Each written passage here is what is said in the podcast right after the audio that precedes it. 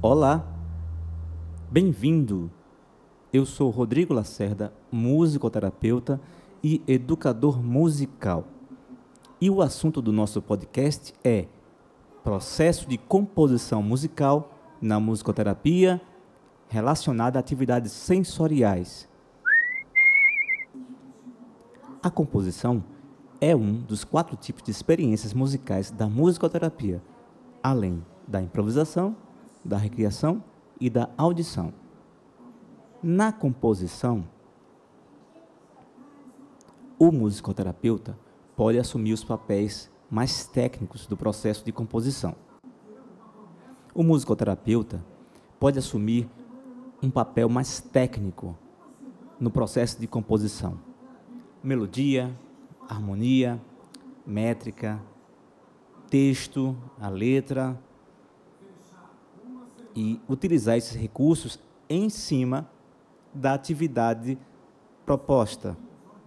E em paralelo, também há atividades como registro do áudio, uma gravação, imagem, notação musical, efeitos, notação sonora musical, ritmo, entre outras podemos aplicar o processo de criação sonoro-musical em atividades sensoriais, alinhando com os objetivos de percepção espacial, corporal, visual, auditiva, tátil, possibilitando também a ludicidade. Vou exemplificar numa composição chamada Cinco Sentidos, de minha autoria. Nessa composição, nós trabalhamos um elemento melódico, destacamos os cinco sentidos: provar, cheirar, olhar, ouvir e tocar. E com essa atividade proposta, podemos trabalhar a comunicação e a interação social com o paciente. E dentro da mesma composição proposta, é, pode ter dramatização, expressões corporais, criações de novas melodias, de improvisos, de uma participação mais ativa do paciente.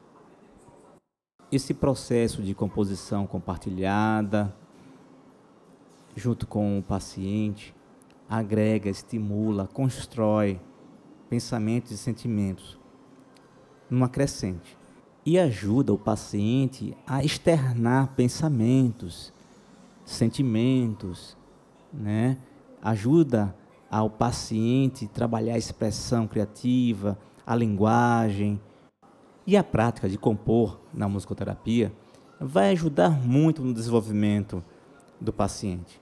Quer na expressão, a música é um elemento é, menos ameaçador, ela favorece a oportunidade de buscar é, outros componentes, outros elementos. A compreensão da letra reforça né, o acompanhamento das melodias.